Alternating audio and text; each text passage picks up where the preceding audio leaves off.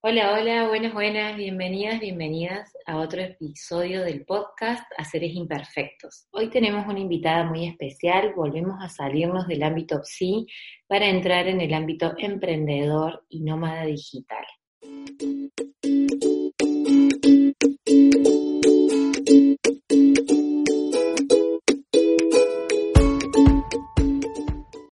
Desde el primer momento yo supe que este podcast iba a invitar a alguna nómada digital que compartiera su experiencia y que hablara de los lados A, B, C y todos los que correspondan. Y justo hace unas semanas, a partir del Instagram de otra invitada del podcast, de Angie de Titin Round the World, encontré a Ceci de Talleres a Color. Y cuando entré, vi su perfil, escuché sus podcasts, dije, esta es la invitada que yo quiero traer en julio y tuve la suerte y tengo el privilegio de que me haya dicho que sí. Así que muy bienvenida, Ceci. Muchas gracias por Hola. Gracias por invitar. ¿Cómo estás? Muy, bien. Ahí te voy a pedir, Ceci, que te presentes un poquito más. No voy a apelar a mi rol de mala fan para que seas vos la que ponga ahí lo necesario para presentarte. Bueno, yo soy Ceci de Talleres a Color, ese es mi emprendimiento hace ya algunos años y principalmente lo que hago hace en los últimos cinco años es dar cursos online en mi web. O sea, son cursos que ya están grabados y que los doy ahí de distintas herramientas de diseño, programas de diseño, como puede ser Photoshop, Illustrator, Lightroom, InDesign, Premiere, y también otros como que son como un poquito más teóricos, cómo, cómo emprender, cómo crear tu propio curso online, fundamentos del diseño gráfico, que es eh, teoría del diseño gráfico para no diseñadoras, todo de manera online. Y este año incorporé en enero los presets también, que son como atajos rápidos para editar fotos, pero todo siempre de manera online, lo cual me permite eh, viajar mientras, mientras trabajo, mientras vivo, básicamente, porque no, no, no dependo de ninguna locación. Así que en eso se ha basado mi vida en los últimos cinco años, viaje y, trabajo online. Bien, suena mucho como el sueño del pibe de hoy, 2020. ¿Cómo fue para vos construir este camino con unos añitos de anticipación al gran movimiento que hay ahora? Sí, y al principio fue, bueno, medio que siempre, yo al principio di cursos presenciales, mi primer curso online se llama Herramientas de Diseño para Emprendedoras y enseño Illustrator y Photoshop desde cero.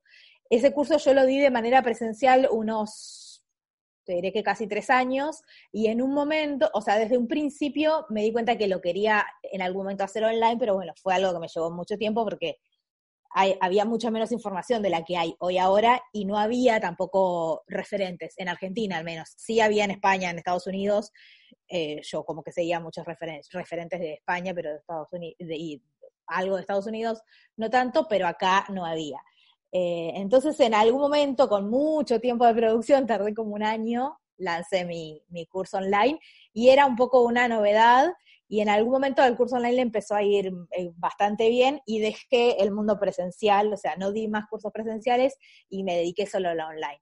Y en ese momento la gente me miraba bastante raro, porque yo entonces tenía un alquiler, un pequeño taller alquilado en Capital, lo dejé, dije no voy a dar más cursos presenciales, y, me iba bien con los cursos presenciales, así que eh, la gente me miraba raro, ¿no? No me miraba como me miran ahora por dar cursos online.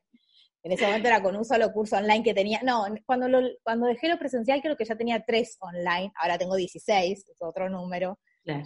Pero me miraban raro, no, no era, no, no, se entendía qué estaba haciendo, si mentía y de verdad sacaba dinero de otro lado. ¿Qué estabas no en los viajes? Sí, estaba traficando algo, no podía ser que viva solo de dar cursos online.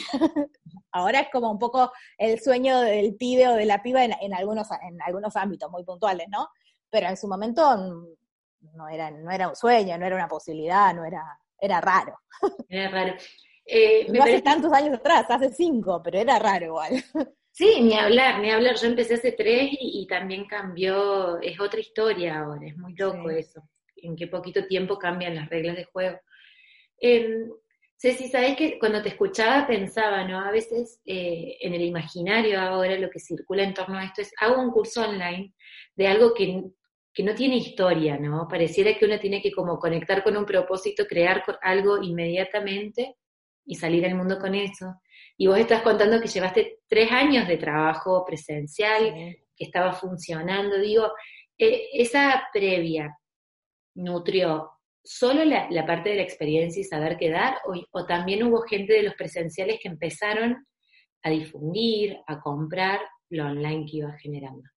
No, mi público se, se, formó gracias a lo presencial. Entonces, cuando yo empecé con lo online, yo ya era talleres a color y ya tenía un público que, que, de hecho, mis primeras alumnas online fueron alumnas que ya habían tomado el curso presencial y que dijeron, ay, te lo voy a comprar porque me gusta, lanzaste esto, y era el mismo contenido, pero bueno, para hacerlo de vuelta, para repasar, y obviamente ahí eh, empezó la difusión, más allá de la publicidad que yo haga, empezó la difusión, pero tenía ese, ese público bastante sólido, que era mucho más chiquito comparado con el que tengo hoy, pero era súper fiel igual. Claro. Claro, era público que ya te había comprado. Sí, sí. Y otra gente que me seguía por ahí, que no me había comprado, pero por ahí me seguía de otras provincias, de otras ciudades, y que siempre tenía ganas de hacer mi curso online, pero bueno, no, no, se podía porque yo lo daba en Buenos Aires, o en Tierra del Fuego, pues yo soy de Ushuaia, cuando iba para allá lo daba allá, o en Chile lo di un par de veces, viajé a darlo allá. Entonces, ah. como que tenía de esos puntos y de otros gente que me seguía, pero que no podía tomarlo todavía. A mí me encanta escuchar estas historias, como también, eh, porque si no parece que, esto en lo online se juega como esto del inicio desde cero, y creo que ahí es donde la mayoría de las emprendedoras y emprendedores o profesionales que llevan su práctica al mundo online se quedan sufriendo y se quedan desorientadas, desorientados, frustrados. Me dan ganas de preguntarte un poquito más atrás, Ceci, en, el, en el tiempo. Esto de dar talleres fue algo, empezar, iniciar en la parte presencial, fue algo sencillo, ¿no? ¿Hubo previa de eso también? ¿Te llevó? Uh, también, tiene, también tiene una historia previa. Eh, y no, no fue sencillo. Yo en, un momento, bueno, yo soy de Ushuaia, a los 18 me vine a Buenos Aires, estuve acá como 5 años, estudié diseño gráfico, en un momento me volvió Ushuaia y después me fui a Córdoba. Y cuando estaba en Córdoba, que viví dos años y medio más o menos, em, en un momento yo quería emprender, no quería trabajar más en, relación de dependencia. En Córdoba, ya siendo diseñadora gráfica, mi primer trabajo fue en un call center, por supuesto, que fue, o sea, nada que ver. Después empecé a trabajar eh, como diseñadora en una empresa, en un momento a la misma vez que en el call center y después solo en esa empresa, pero era una distribuidora muy grande de ferreterías y de productos de, industria y qué sé yo, y yo hacía los catálogos, o sea, le sacaba el fondo a, los, a las fotos de los tornillos, de las bordeadoras, era como... Muy estimulante. Muy estimulante, o sea, pero bueno, era mi, trabajo de diseño gráfico en una empresa, era la diseñadora, pero era un embole cortar tarugos y, hacer catálogo de, de tornillos, no sé, no, no era como el mejor trabajo del mundo. Y yo eh, súper quería emprender, o sea, quería, quería trabajar de manera freelance, que no es fácil al principio, y quería emprender. Y bueno, mm, tomé la decisión y renuncié a ese trabajo y empecé con mi emprendimiento que era de eh, Feliz a Color, es mi emprendimiento anterior a Talleres a Color, en donde yo hacía agendas y cuadernos hechos por mí, porque había hecho un curso de encuadernación ahí en Córdoba y me había copado. Y bueno, y empecé con eso y a trabajar de manera freelance. Y cuando yo renuncio y empiezo con eso, no tenía ni ahorros ni, ni nada. Era como medio, siempre yo medio que me tiro a la pileta así de esa manera. Y, y bueno, y estaba medio, era muy complicado llegar a fin de mes y me, llega un mail de un lugar que me contestan a un currículum que yo había mandado, no sé, seis meses antes, cuando todavía buscaba trabajo en forma de dependencia, de un instituto de Córdoba que eh, da clases de programas de diseño y cosas así. Me llega el mail de ese lugar como tipo, che, nos llegó este currículum hace seis meses, estamos buscando a alguien que dé clases de Photoshop, de Illustrator y de InDesign.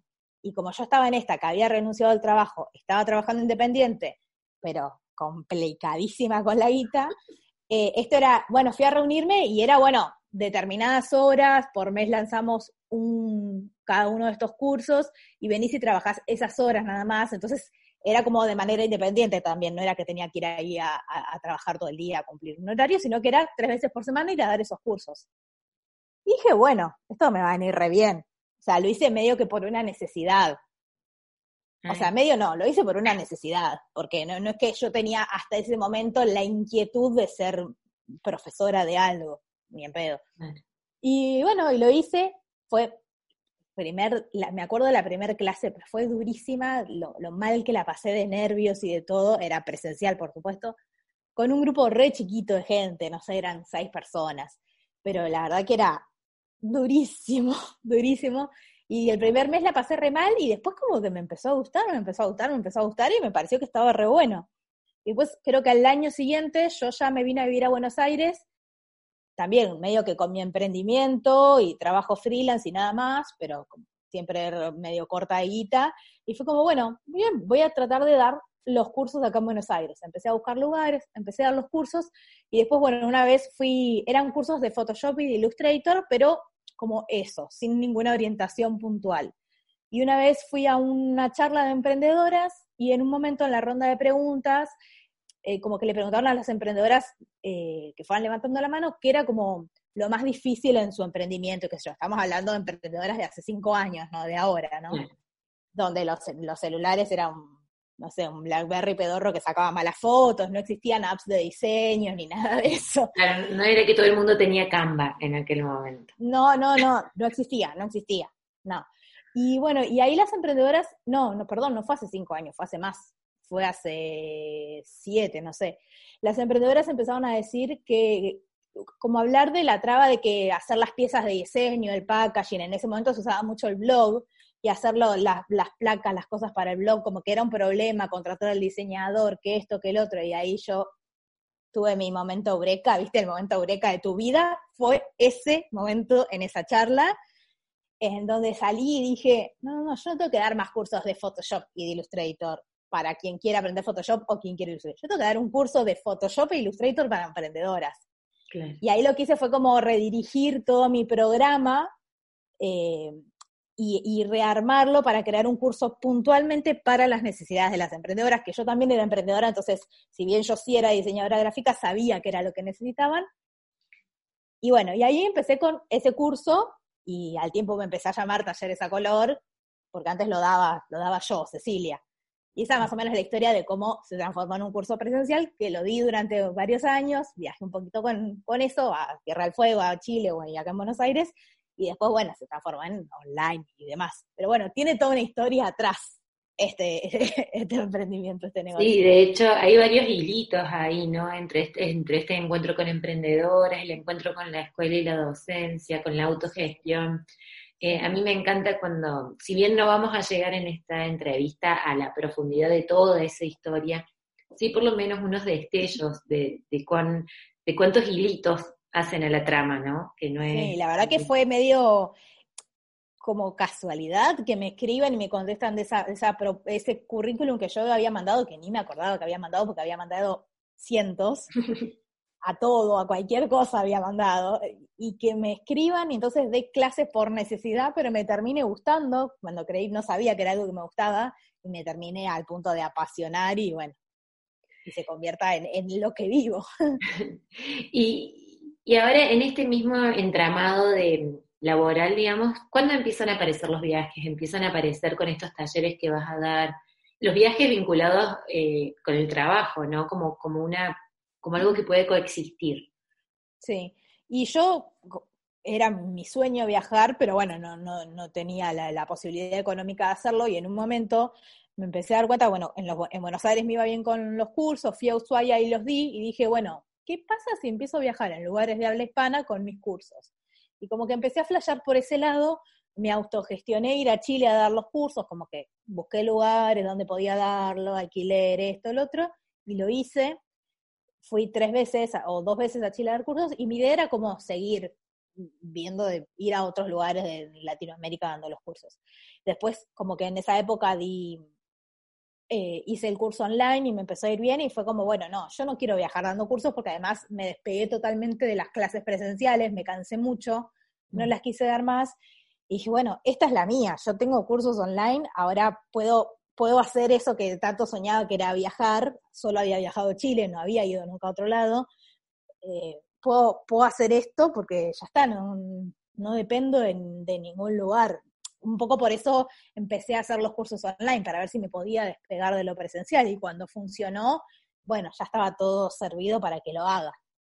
Ya daba lo mismo estar en Buenos Aires, en Ushuaia, o en Berlín. O sea, mientras yo tenga mi computadora podía seguir haciéndolo.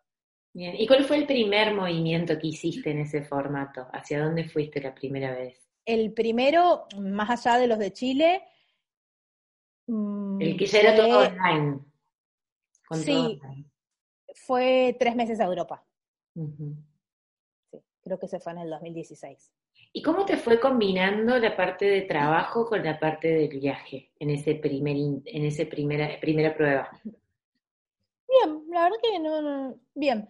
Em, lo que hago es como que en mis viajes hay momentos en el viaje en donde viajo más rápido y momentos donde viajo más lento.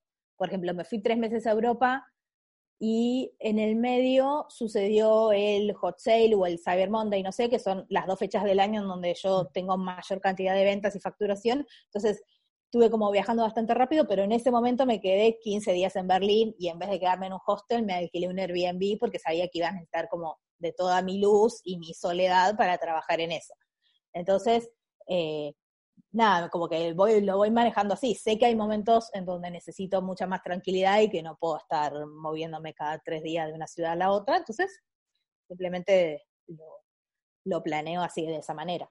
Y lo que sí por ahí no hago tanto, bueno, sí, en verdad estos últimos años ya sí, pero cuando desarrollo cursos nuevos o trato de estar en Argentina o de estar, no sé, creo que los últimos dos cursos anteriores al que grabé ahora los hice en Chiang Mai, que es una ciudad como re tranquila, que siento re mi hogar, y que ahí estando en una estadía larga de un mes, dos meses, tres meses, lo que sea, como que estoy más tranquila para desarrollar algo, pero no desarrollo cosas nuevas mientras me estoy moviendo, o sea, un curso nuevo. Y después, en verdad, como lo mío ya está todo armado, las ventas suceden solas, digamos, yo esté viajando, no, no necesito estar seis horas sentada en la computadora todos los días. Sí necesito todos los días contestar mails de consultas, cerrar alguna venta y darle soporte a mis alumnas, pero no necesito hacer eh, horario de oficina ni nada, nada similar a eso, así que me permite manejarme bien. Es cuestión de en el lugar donde estés, un rato abrir la compu y resolver cuestiones. Y además hoy en día con el celular también resuelvo mucho desde ahí. O sea, me siento en un cafecito lindo, contesto un par de cosas en el celu y sigo. Sí.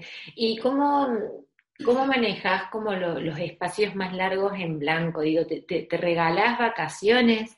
Eh, ¿Hay espacios que sean sin el mail? ¿O, es una constante esto chiquitito, cotidiano?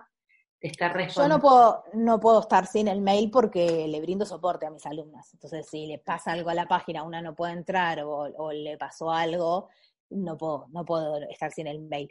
Pero la verdad que sí tengo épocas, por ejemplo, ahora justo eh, volví a Instagram hace cuatro días, estuve 15 días sin usar Instagram. O sea, entraba yo, miraba cosas, contestaba los mensajes, pero no posteaba nada. Y para mí es como medio una vacación, porque no estás generando contenido. Por supuesto que yo sigo brindando soporte, porque si hay alguien que me quiere comprar un curso, yo le tengo que contestar, o si tiene algún problema, le tengo que contestar. Pero no, cuando es así, que no estoy como generando algo nuevo o generando contenido, esos mensajes son tan tranquis que no, me afectan en, nada, pero sí tengo que estar, tengo que estar presente. Bien. Sí, preguntaba porque a mí me pasa, me ha pasado de que por ahí hay, como mucha más libertad en el día a día, en el formato de trabajar online, pero los, los huecos son más difíciles de hacer. Como el, sí, hueco, 100% hueco, sí. 15 días. Bien. Sí, sí, sí. Ceci, te voy a preguntar, ¿qué, eh, ¿qué te pasa a vos cuando encontrás? Digo, capaz que no, no tengo ni idea de lo que me vas a decir de esto. es un tema polémico en el mundo del, de las nómadas digitales. La imagen de el coco, la compu, la playa y la hamaca, todo en simultáneo, describiendo cómo se trabaja en la vida de nómada digital. ¿Qué te pasa a vos cuando ves eso en las redes sociales? Me parece simplemente una estrategia de marketing. Mm, parece que más o menos, ah, yo he trabajado, literalmente yo he trabajado, no te digo con un coco porque no me gusta el coco, pero he trabajado tirada en una playa con la computadora. Lo he hecho, así que decir que es 100% mentira, me parece que te estás como envalentonando demasiado, pero no es la realidad. Pero yo estando en Tailandia, en Cotao, la habitación del hotel estaba a dos metros de la playa y he trabajado tirada en, esas silloncitas tailandesas ahí. no es la realidad de, cual, de todo nómada digital, no lo es, no sé si es a lo que se habría que aspirar, no lo sé, pero para mí la imagen es puramente marketing. Y el marketing es lo que se necesita para vender, qué sé yo. No, no, no sé si es, no es aplicable a cualquier nómada digital, no es aplicable a cualquier persona, no sé. Pero tampoco vas a estar todo el día trabajando ahí. Yo no puedo grabar un curso en una playa con un coco al lado, no, no tengo ruido, o sea, no puedo. Para grabar un curso me tengo que meter adentro del placar para que haya silencio y buen audio. Pero sí puedo contestar mail si quiero, tirada en una playa con un coco, y lo he hecho. Así que me parece, por un lado, me parece como muy bizarro cuando lo veo, como, uy, estás exagerando un montón, pero por otro lado, cuando se arman con todo contra eso, digo, bueno, relájate, es una estrategia de marketing, o sea, todo es marketing, todos queremos vender en cierto punto. Sí, sí, yo, yo soy de las que se pone un poco bélica con el coco, sobre todo cuando con el, coco. con el coco, sí, es como, es como el, el, arquetipo, ¿no? El coco es como sí, sí, sí, la imagen que podemos invocar. Eh, por el sufrimiento que genera, ¿no? Y por cómo dificulta después la, cómo eh, aumenta los niveles de frustración cuando las personas aspiran, a veces que se invierten todos sus ahorros en construir una propuesta que se adapte al nomadismo digital, y, y, que después esa promesa no está. O sea, yo creo que como cualquier apuesta de marketing, eh, tiene sus efectos en, en, la vida de las personas. Y, así como esta idea que se ha puesto un poco de moda, tipo, hacete un cursito online y, y viví de tus pasivos, sin explicar todo el trabajo que hay en el Eso es una mentira terrible, o sea, para poder vivir de eso tenés que transitar un montón de cosas. O sea, si la imagen del coco viene pegada de un copy que dice, hey, haz este curso y vas a terminar así, no, es obvio que me están mintiendo.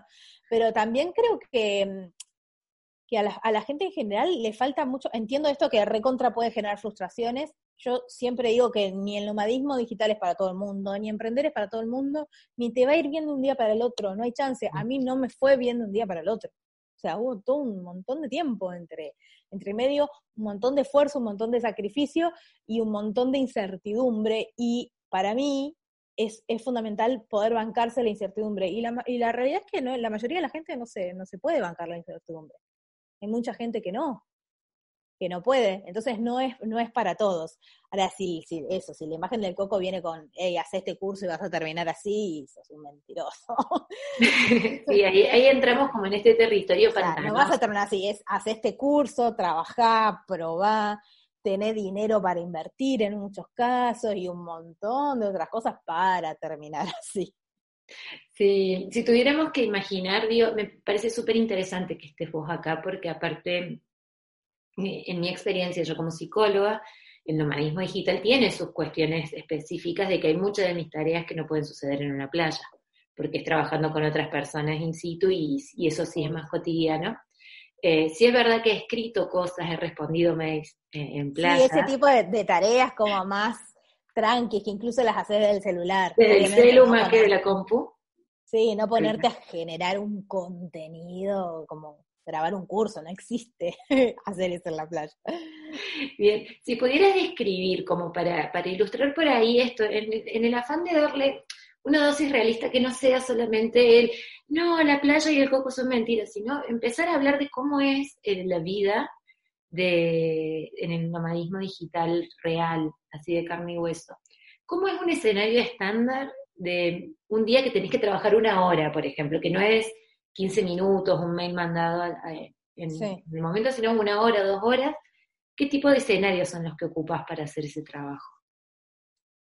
Eh, yo soy muy fan de, ir a los cafecitos, quien me sigue en Instagram por ahí puede ver que cuando estoy de viaje me la paso de cafecito en cafecito y, y, a mí me parece un re buen momento para llevarme la computadora y estar ahí donde encuentre un buen wifi en un cafecito con auriculares haciendo lo mío.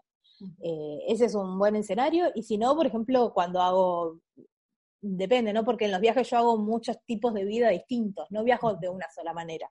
Viajo mucho para eh, en Airbnb, o sea, estando tiempos largos en una casa, en un lugar, o he alquilado, no sé, por otros medios. Pero también hay momentos en donde hago vida de hostel, Entonces, en esos momentos, si encuentro un hostel, por ejemplo, trato de buscar hostel que sean más bien tranquilos, que no sean el hostel típico muy fiestero, ¿viste? Que por ahí te das cuenta cuando estás buscando cuál es el ambiente o qué tipo de, qué tipo de ambientes tiene. No me voy a un hostel súper fiestero porque yo no soy fiestera y porque por ahí voy a necesitar como un silloncito, una mesita para quedarme ahí. Y por ahí he estado, no sé, el, creo que fue el año pasado que estaba terminando un curso y no lo llegué a terminar y tenía el pasaje y me tenía que ir y me fui a, Londres, empezaba ahí el viaje y, tenía creo que seis días en Londres y después empezaba a viajar. Yo ya conocía Londres, entonces como que no estaba, estaba preocupada porque quería pasear y quería terminar mi trabajo, pero a la vez como ya conocía, estaba tranquila de no es que estoy acá y no voy a conocer nada y me la pasé en el hostel, en las todas las mesitas que, que, tenía el hostel, las, las, usé porque estaba editando videos, que es algo que es así, puede estar seis horas con la computadora editando.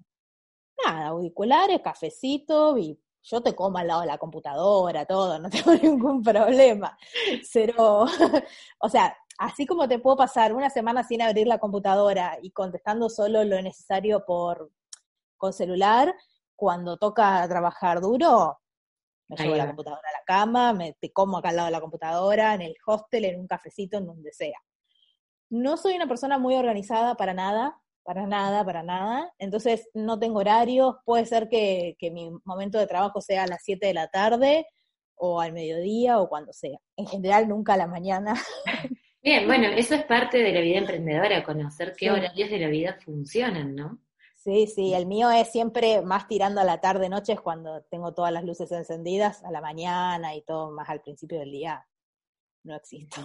Sí, es como el, coco en la playa, es las 5 de la mañana para los emprendedores, ¿no? Es como el equivalente del mito de lo que deberíamos apuntar todas y todos. No, no todas funcionamos de esa manera.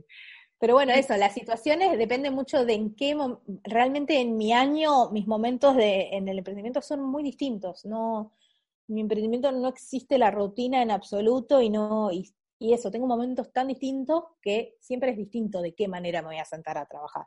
Bien. Y desde que empezaste con, la, con los cursos online y empezaste a despegarte de lo... Yo te digo que lo online puede ser presencial, ¿no? Tus cursos no son presenciales porque son grabados. Claro, porque son grabados, pero podrían ser una transmisión y en ese caso sería presencial. Sería como, es, como un debate medio ahí, como ganarnos el espacio y que lo online también pueda haber presencia. Pero, digo, ¿hay algo que extrañas de lo presencial, del estar en contacto directo con las personas? ¿No? No. No, no, no. Me cansé. De hecho, cada, tanto, en un momento, hace como un año, dos años, un año y medio atrás, dije, y voy a volver y voy a dar un curso presencial. Y medio que lo anuncié todo y después me, me achiqué y lo saqué, lo borré de todos lados. Dije, no, no, no. No, la verdad que no. Sinceramente, no. no Tildenme de antisocial, pero no quiero ver gente. Ah, no.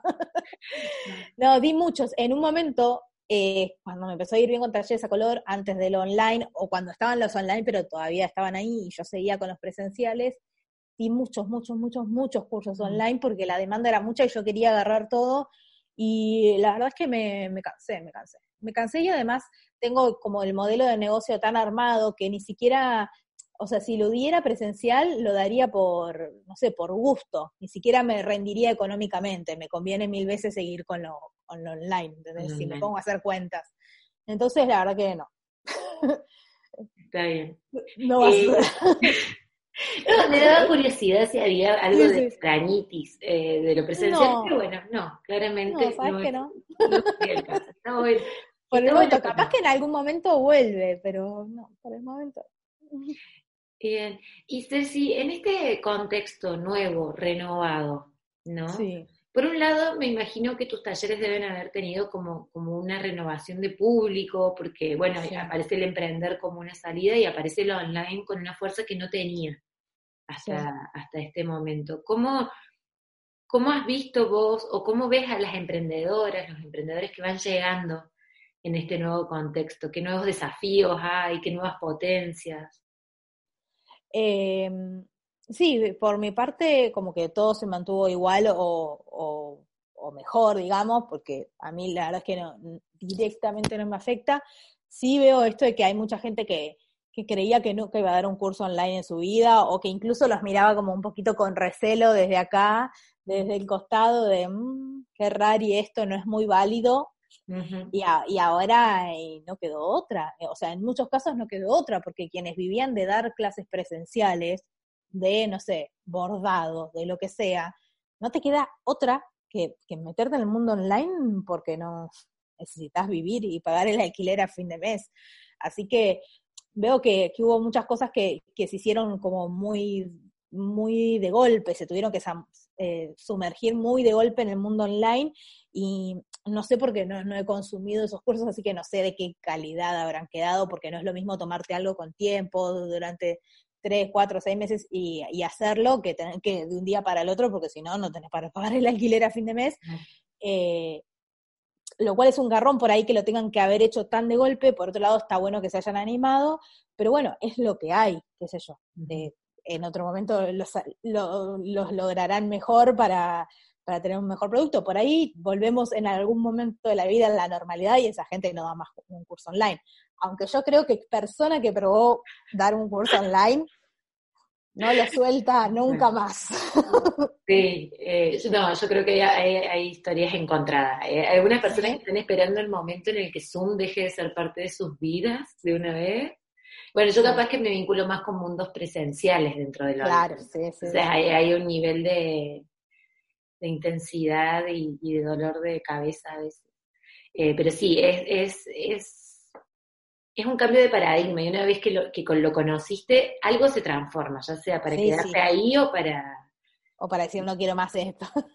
o para clarificar que no es el camino. Claro, sí. Pero bueno, no, o sea, yo sé que hay, muchas personas a las que no les quedó otra y lo tuvieron que hacer, porque nada, hay realidades que suceden eh, más allá de, de cuál querés que sea tu elección.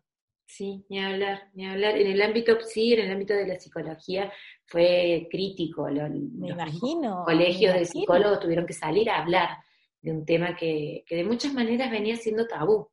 ¿No? Sí, y quizás a formar también a la gente. Pasa con los docentes, eh, las y los docentes de escuelas que a de pedos habían abrir una computadora y y usar Facebook y de repente se encontraron teniendo que grabar y editar videos para sus alumnos. Es como durísimo, pero no quedó otra. Y a veces no queda otra y es que enfrentarte a, la realidad. Y, vos como, como emprendedora eh, digital de, hace rato, ¿qué, ¿Qué ves en el, horizonte a partir de todo esto? ¿Ves que, esto, que se va a quedar mucha gente dando vueltas, que van a surgir cosas nuevas? ¿Cómo, ves lo que se viene? Y yo, creo que sí, que, que habían cosas que en algún momento iban a pasar o pasar, pero a la larga. Y me parece que esto aceleró un montón de procesos de todo lo que es el mundo online. Incluso no solo de esto, no sé, de las compras. Mercado Libre y Mercado Pago fueron eh, están dentro de las 50 plataformas que más crecieron en el mundo, ni siquiera en Argentina, en el mundo. Un montón de gente que no se animaba, no sé, a comprar al, el supermercado online o a comprar una manta porque le llegó el invierno online, en Mercado Libre o en la página de un emprendedor, lo hizo.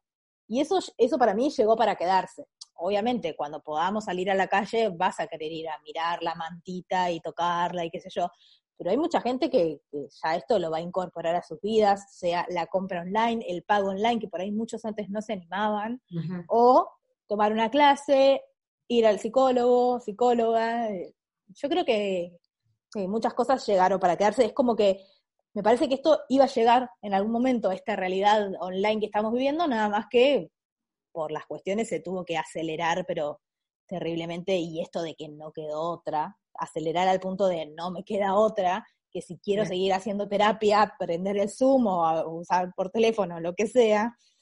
Creo que en muchos casos me parece que llegó para quedarse y, y quienes lo vean así, eh, profesionales que lo vean así, van a tener que seguir capacitándose y aprendiendo herramientas y demás para hacerlo cada vez mejor. Sí. Y, ahora pensando un pasito más, esto es como un poquito más incierto, eh, espero no meterme en terreno pantanoso con la pregunta, es, pantanoso para mí también, como, viaje. ¿Cómo ves eh, la continuidad o las perspectivas con la parte viajera, ¿no? Digo, estás esperando a que esto se acabe para tomarte el palo, vas a tener nuevos resguardos. ¿Cómo, cómo crees que se va a ver afectada la vida de quienes tienen opciones nómadas?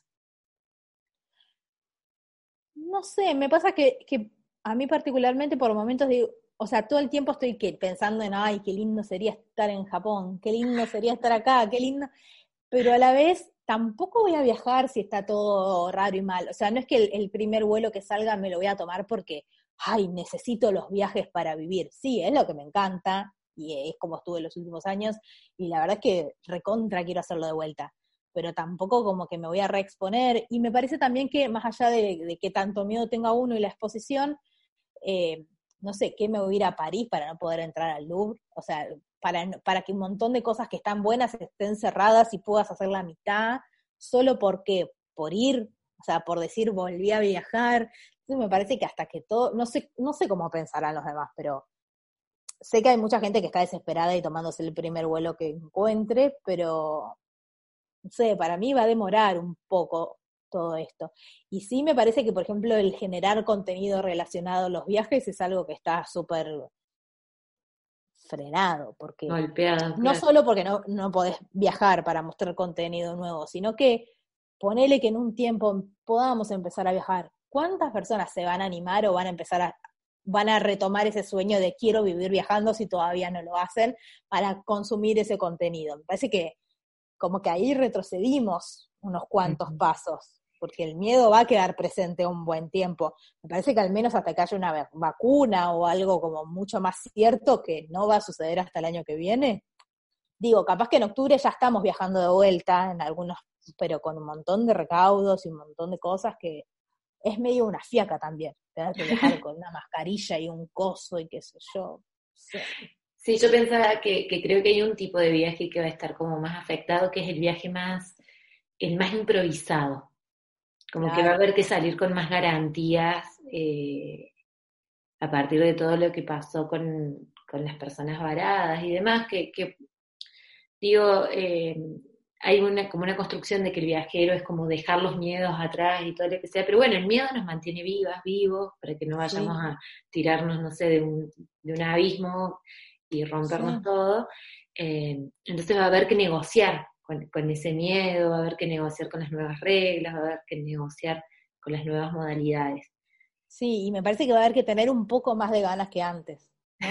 No, va a ser para mano. sí, como que, o sea, y más, no sé, con los vuelos low cost y con todo esto de las ofertas y qué sé yo, medio que e, era más fácil. Igual no creo que sea tan tanto más fácil, porque a la gente le cuesta mucho tomar la decisión de viajar. Yo digo, por ahí, para mí es fácil porque ya no siento tantos miedos porque lo hice, entonces medio que si veo una oferta la compro y no, no importa. Pero en general creo que la gente lo piensa mucho más. Pero quienes eran más así de, de viajar porque ven una oferta o, algo así, mm, no sé. Van a pensarlo un poco más. Me parece que van a pensarlo un poco más. Ceci, ¿cómo es la parte de generar comunidad y red eh, en esta vida nómada digital y en esta vida de trabajar puramente online, ¿no? Sí. Eh, vos estás en contacto con otras personas, eh, haces equipos, comunidades, hablan con, con, colegas, con personas que tienen trabajos similares, ¿cómo funciona esa parte? Eh, soy una emprendedora bastante solitaria, no, no, o sea, sí estoy en contacto con gente puntual que hace esto, pero no, no soy, no, no, trabajo en equipo porque mi emprendimiento es unipersonal, o sea que trabajo yo sola, y soy, la realidad es que soy una emprendedora bastante solitaria, hablo con gente que está en la misma y charlamos y qué sé yo, pero no, no encaro proyectos en grupo o, o, ese tipo de actividades, porque en general me gusta trabajar sola. Bien, que me y acompañando emprendedoras eh, que también en el mundo digital, ¿te parece que ese es como un común denominador? Porque a mí me está empezando a dar curiosidad la soledad en el emprender online. Entonces me dan ganas de preguntarte, aparte con, con este recorrido de varios años, de muchos países en esos años, ¿no? Eh, ¿Es algo que ves también en otras emprendedoras o, o, para vos tiene que ver, bueno, con estilos y que cada una y que realmente conoce gente que es nómada digital y que tiene una comunidad muy sólida en ese contexto. No, sí, veo gente con comunidad muy sólida, veo, veo mucho Uy, te quedaste frisada. Ah, yo te escucho perfecta. Ah, ah, ok, ok, te, habías quedado No, acá, estoy, acá estoy. Eh, aviso para la gente que nos escucha que nosotros grabamos el podcast imperfecto en Zoom para poder verlo. Claro, nos estamos viendo. Claro, entonces ahí es el congelado. Nos estamos viendo y de repente venía bien y te vi dura. Yo dije, ¿qué pasó? Eh, no, sí, veo, veo, que hay comunidades muy sólidas, veo también mucho junte de comunidades. Eh, en general, cuando miro hacia, hacia afuera, digo, che, yo soy como la que es más solitaria, como que veo que en general hay más comunidad entre emprendedores o viajeros, o qué sé yo, pero a mí, si bien buena onda con todos, en general como me sale más hacer toda una, una movida más solitaria, no sé, así. Bien, genial, buenísimo. Está, está bueno para, para empezar a, también a pensar en, algunos en algunas partes, ¿no? De lo que es emprender también y de, toda esta cosa de generar contenido y de estar ahí también son horas de soledad y producción creativa que, que necesitan de esa dedicación y ese tiempo. Sí, sí, sí.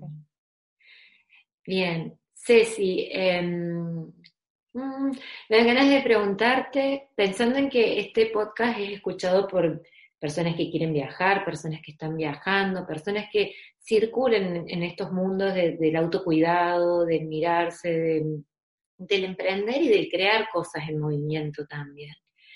Em, si pudieras decirles algo que no hagan a personas que quieren emprender en movimiento, alguien que quiere irse hacia el nomadismo digital, esto no, por acá no, acá vas a perder aceite. ¿Hay alguna advertencia, algo que se te ocurra? A ver, ¿qué les diría que no hagan? Eh, no sé qué decirte. ¿Qué les diría que no hagan? no sé, les diría que si bien yo soy medio de tirarme siempre a la pileta, pero les diría que más o menos estando en un lugar firme, en su casa, en la casa de sus padres, o donde sea, que puedan encontrarse más tranquilas y tranquilos, que traten de, de hacer lo más sólido posible eso que les va a permitir viajar, esa actividad económica que les va a permitir viajar, antes de, mandarse con todo para, para, no, para no atravesar las frustraciones que igual, bueno, suceden, tenemos, todos vamos a pasar por, atravesar por frustraciones, pero eh, para eso, tener como más o menos armado ahí el quinchito, la cosa digital que sea la que se van a eh, dedicar antes de, de, arrancar con todo. También me parece bueno también ir probando, no decir como, bueno, me voy, me voy a vivir la vida y, y largo todo, por ahí ir probando con viajes más cortos, más chicos. Bueno, a ver, me voy a ir tres semanas y voy a tratar de trabajar para ver qué se siente, a este destino más cerca, más barato, no sé, lo que sea, o que hablan en español si soy medio dura con el inglés, o lo que sea, y, y como hacer pequeñas pruebas de qué onda, no sé, yo me fui a Chile y me fui a Uruguay antes de irme a, a, Europa tres meses. Entonces, como que haces esas, esas pequeñas pruebas y dices como, bueno, sí, me llevo bien con esto, me puedo organizar, me, no sé, me rinde económicamente, puedo hacerlo, como eso, que por ahí se, se armen ese colchoncito de, de un proyecto que funcione y que hagan pequeñas pruebas por ahí antes de lanzarse del todo, si es que tienen un poco más de, de miedo a hacerlo. Si estás re segura, seguro y listo, vaya con Dios. Sí, también la gestión del riesgo no es igual para todas y todos. Hay algunas personas que tienen ciertos colchones propios, individuales, y hay otros colchones que son de por ahí las personas que nos pueden ayudar si nosotros nos quedamos sin plata en Tailandia. Y está bueno tener claro eso y gestionar los riesgos eh, en función de eso, ¿no? Obvio. Sí. Igual, eh, eso, primero tenés que, para mí, primero tenés que poder vivir de 100% de manera online en tu casa o en donde sea que, que, estés viviendo en este momento, antes de decir, bueno, hago esto mismo, pero en movimiento como para no pasar ninguna necesidad, no, no, no pasarla mal, no pasar ningún susto ni nada. Como bueno, esto funciona.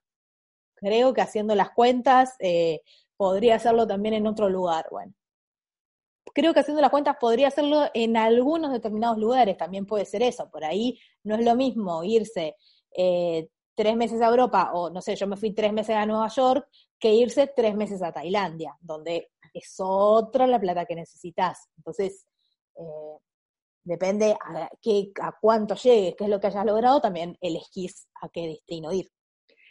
Bien, y, en el camino de emprender y de emprender en movimiento, Ceci, y ya vamos empezando a cerrar, me dan ganas de preguntarte, ¿qué es lo más, eh, lo que más te sorprendió que aprendiste de vos en ese camino? ¿no? Yo creo que emprender es como, te obliga a mirarte y a conocerte mucho en esta incertidumbre, en esto de estar creando todo el tiempo. Y, entonces quiero preguntarte eso, ¿qué, ¿qué has aprendido de vos? ¿Hubo algo que te sorprendió? ¿Hubo algo que se profundizó? Mm, lo que siempre me sorprende de mí, que ya lo sé, pero siempre me vuelve a sorprender, es la capacidad de adaptación que tengo. Eh, eso me sorprende mucho y, es como algo que me admiro también, de, adaptarme a distintos medios, a distintas ciudades o al, eh, no sé, al estar en un hostel re piojoso en, Hong Kong o eh, a la semana en, un Airbnb recheto en otro lado y, y, poder estar bien con las dos cosas. Eh, eso, eso es algo que, descubrí emprendiendo, que lo bien que me adaptaba a, no sé si a cualquier situación, pero a muchas situaciones muy, muy diferentes. sí, nivel de adaptación alto. Bien, buenísimo, Ceci. Bueno, yo te quiero agradecer mucho por, esta conversación. Me parece que nutre y humaniza un poco esto que, se está volviendo como el sueño del pibe y a la vez que tiene el componente ahora de que no sabemos cuándo va a volver a ser la versión nómada, entonces estamos ahí como juntando energía. Eh, mucha gente está así como juntando energía, pero bueno, cuando... Me parece el momento, esto para mí es, o sea, más allá de todo el garrón que implica todo lo que está sucediendo con esta pandemia, esta cuarentena, eh, más allá de toda la parte mala, me parece un momento, pero ideal, ideal para quienes estaban medio en esa búsqueda. Eh, este es el momento, estamos acá y que podemos, no es lo mismo hacer un curso acá, generar, o sea, grabarlo, editarlo, todo eso, o, pensar una idea de negocio y lo que sea, que hacerla en viaje. O sea, que si están medio que en esa, y eso era lo que planeaban, este es el momento, o sea, es es ahora, ahora, que, no podés salir a la calle, que no tenés entretenimiento, que no podés ver a tus amigues, a tu familia, si vivís solo, no sé, eh, este es el momento para, para armar todo para el día que se pueda viajar, el fin de año, el año que viene, en dos años, te imaginás, no sé, cuando sea, eh, ya esté eso montado, que no, que no les agarre el final de la, de la pandemia y de la cuarentena con, uy, cierto que yo quería vivir, viajar y trabajar a la vez y, no, y no usaron esta parte para aprovecharla porque hay que sacarle algo bueno a toda esta porquería que está sucediendo. Todo esto que está pasando. Sí, y creo que también este relato tuyo en el que vamos, que, al principio fuimos recuperando como cosas que vos hiciste con mucha anticipación, eh, también nos da la perspectiva de que no es de un día para el otro, no, que si no, es de un día para el otro significa que podemos empezar a hacer hoy. Claro, totalmente. No es definitivamente de un día para el otro. No, no, no podemos, o sea, no puede alguien hoy, eh, no sé, tomar mi curso de producir y vender cursos online, hacer un curso y mañana se levanta la cuarentena y salir y viajar y vivir de eso. O sea, sí, capaz que a alguien le pasa porque, no sé, porque tiene un público enorme esperándolo, que eso puede pasar, porque hay situaciones y situaciones también. Por ejemplo, a la hora de lanzar un curso online o un producto digital. Hay gente que tiene un público y todavía no lo ha podido monetizar, y hay mm. gente que, que, tiene algo que monetizar o una idea o lo que sea y por ahí no tiene el público y son situaciones muy diferentes. Quizás quien ya tiene el público hoy hace un curso y ya, ya puede empezar a vivir de eso del día uno. Pero bueno, son situaciones también como contaditas con los dedos de la mano. Sí, sí, son, eh, son recorridos y siempre también tienen otras partes del recorrido, ¿no? Yo, por ejemplo, eh, estoy ahora en, estas semanas eh, haciendo un lanzamiento solidario de unos cursos grabados, ¿no? Que yo le, digo entre con mis amigas, le digo la escuelita rural, porque es como todo juntito, todo simple y con muy poca producción, pero es un material que me piden mucho y que está adaptado para un público en particular, ¿no? Que, son más psicólogos o personas que trabajan con personas y que quieren fortalecer lo, lo presencial. Y, y eso puede suceder de esa forma en el formato escuelita rural que yo le, que yo le digo, que está realineado con el hacer imperfecto, porque hay un recorrido detrás y llevan, y llevan tres años que yo estoy hablando de psicología y viajes, que, que, ha habitado el espacio de nómada digital. Y, creo que, siempre si podemos hacer ese ejercicio de, lo contrario al Zoom, que nunca sé cómo se llama, que en vez de buscar el puntito, abrir la mirada, va a haber muchas historias. Bueno, Zoom out.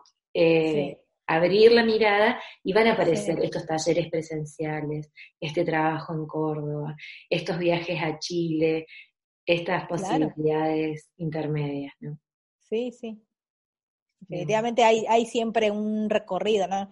No, creo que existen algunos casos tipo de éxito de la noche a la mañana, pero son los pocos, no es la realidad que, a la que todos nos podemos eh, afrontar y vivir. Siempre va a haber un recorrido y bueno, a lo que sea hay que empezar a, transitarlo lo más pronto posible. O sea, seguramente parte del recorrido ya lo tuvieron, pero si lo quieren enfocar a, algo puntual, eh, hay que empezar a activarlo y a, transitarlo en la medida de lo posible para que siga avanzando y llegue al puerto que desean que llegue.